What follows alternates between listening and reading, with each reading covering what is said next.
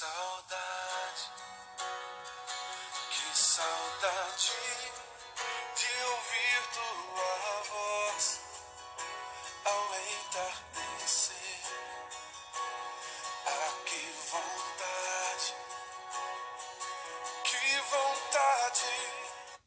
O tempo passa depressa demais para você ficar esperando uma nova oportunidade para fazer bem feito, criar recordações, provocar memórias, fabricar momentos, lembranças. As lembranças nos levam a muitos lugares.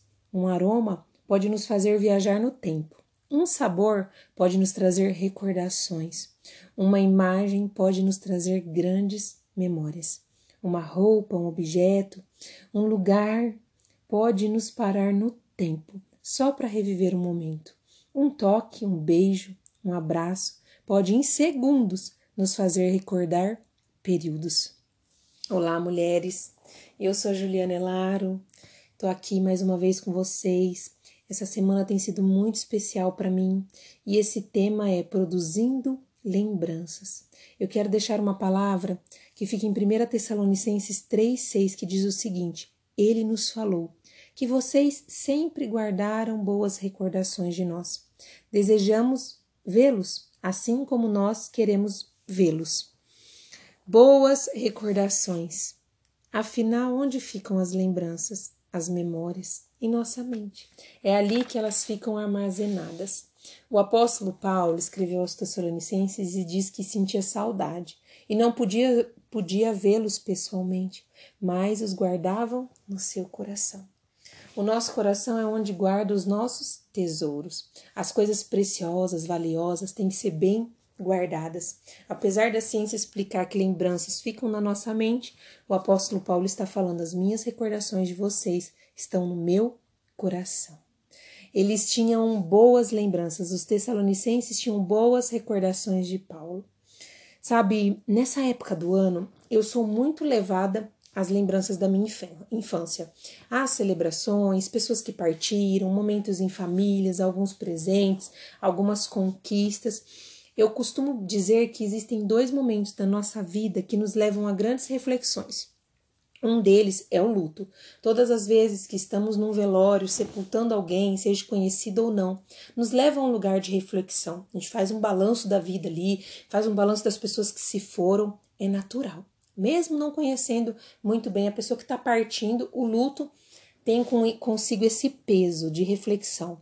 E as grandes comemorações, as datas comemorativas, seja dia dos pais, seja dia das mães, seja Natal, Ano Novo, seja você comemorar o aniversário ou não, ou celebrar uma data ou não de calendário, toda grande comemoração traz um impacto de reflexão. E nessa época do ano, eu sempre sou levada a reflexões, às lembranças. É... Quero que você reflita. Poderão dizer que tem boas recordações ao seu respeito? Lembranças, elas podem ser produzidas com o que você já tem. Produzir lembranças não está ligado com ter muito ou produzir com muito, e sim com amor. Você às vezes fica esperando uma grande oportunidade para criar ou imprimir lembranças nas pessoas que passam por você, pela sua vida. Mas o ingrediente essencial para isso não é a quantidade do que você tem ou que você vai fazer, é como você faz, com amor. Tudo aquilo que nós depositamos amor é algo que vai imprimir algo nas pessoas. São pequenos detalhes. Eu quero levar você a uma história que talvez vai te levar em algum momento da sua vida para você ver o poder das recordações, o poder do legado, o poder de uma lembrança. Tudo que você imprime numa pessoa, que uma pessoa vai lembrar ao seu respeito, é um legado, é algo que você já imprimiu dentro dela, é uma ação que você teve, é uma palavra que você liberou. E eu, quando eu tinha 12 anos, o meu pai me levou com meu irmão para comprar uma árvore de Natal. Era uma árvore moderna, para nós naquela época não era nem a melhor nem a maior da loja, era aquilo que o dinheiro dele podia comprar. Ele comprou a árvore, deixou a gente escolher alguns enfeites. A minha família tinha esse hábito de celebrar o Natal com a árvore de Natal. Mas eu não quero que você fique na árvore, eu quero que você preste atenção no que ele produziu através de uma pequena atitude. Bom, voltamos para casa com a minha árvore super mega moderna, nem sendo a melhor da loja, e com os meus enfeites maravilhosos que também não eram os melhores da loja. Mas para mim estava tudo certo. Durante anos, meu pai me esperava para montar a árvore com ele.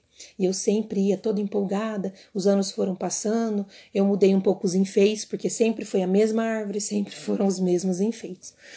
E todo ano Nessa época eu descia para o porão, pegava a caixa quase sempre que um pouco empoeirada para montar a famosa árvore de Natal, sempre no mesmo lugar, porque o meu pai estava me esperando para aquilo. O tempo passou e eu confesso que eu até perdi aquela empolgação de criança, né, a respeito de uma árvore de Natal.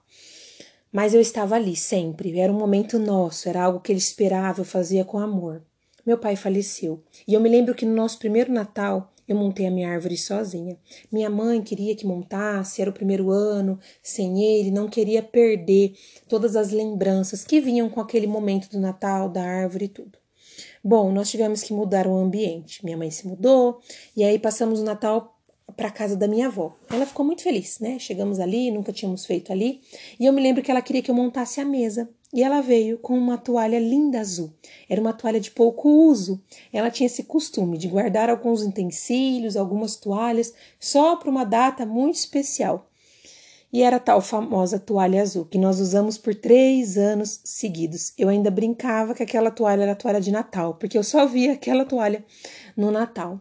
A minha avó também faleceu, mas ambos me deixaram lembranças, me ensinaram que uma árvore, nem que seja mais barata da loja, me trouxe alegria por anos, me trouxe momentos junto ao meu pai, nos construiu, nós construímos juntos lembranças por conta de um objeto que nem custava tanto.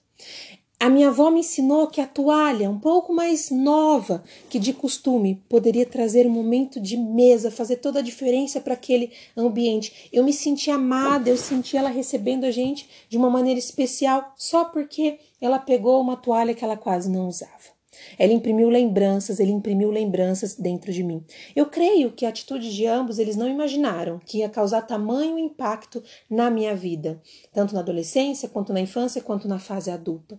O tempo passa depressa demais para você ficar esperando uma nova oportunidade para fazer bem feito.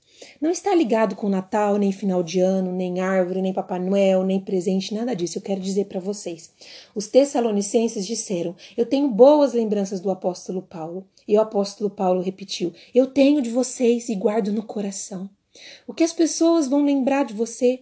Quais são as lembranças que você está imprimindo dentro das pessoas? O que seus filhos vão dizer, os seus parentes, amigos, vizinhos, colegas de trabalho?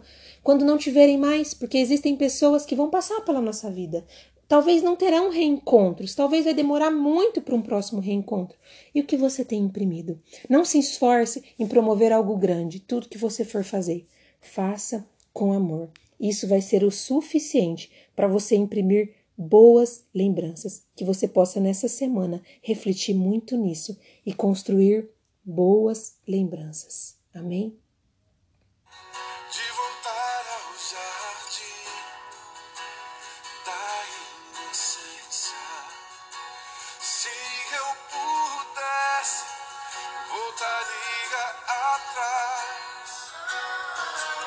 e não faria novamente.